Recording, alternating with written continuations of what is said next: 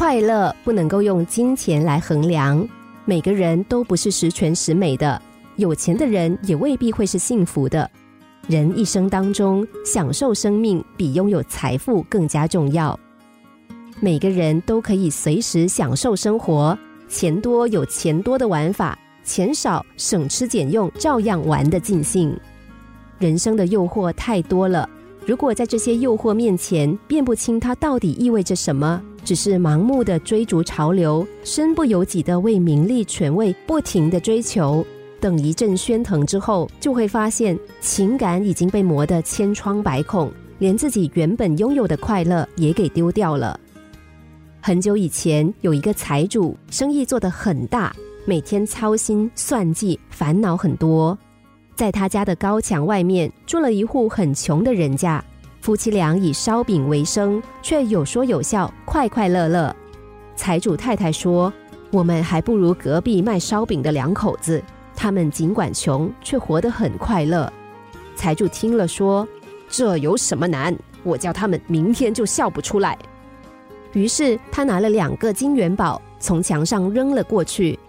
那夫妻俩发现地上不明不白的放着两个金元宝，心情立刻大变。第二天，夫妻俩商议发财了，不想再卖烧饼了。那做点什么好呢？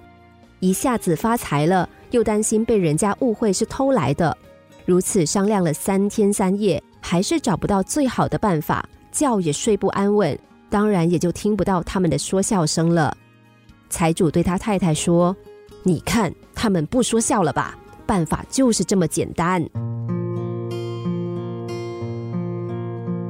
金钱永远只能是金钱，而不是快乐，更不是幸福。这是一句名言。”一个人如果只盯着钱，那么他就很容易掉进金钱的陷阱里。我们都要小心控制自己对金钱的欲望。现实生活中，没有钱，什么事情也办不好。然而，有了钱而不去合理的花销，也是一文不值的。做金钱的主人，不做他的奴隶。换句话说，就是不要被金钱束缚。钱只有在使用的时候才会产生它的价值，如果放着不用，就根本没有意义。有时候金钱也是有毒的，盲目的追求只能让自己背上沉重的包袱，活得喘不过气来。而且，金钱和物质财富，什么是多，什么是少，很难有一个衡量的标准。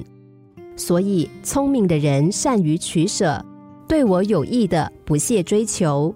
对身心不利的，即使看起来好的天花乱坠，也不为所动，毅然拒绝，这才是智慧。心灵小故事，星期一至五下午两点四十分首播，晚上十一点四十分重播。重温 Podcast，上网 U F M 一零零三 t S G。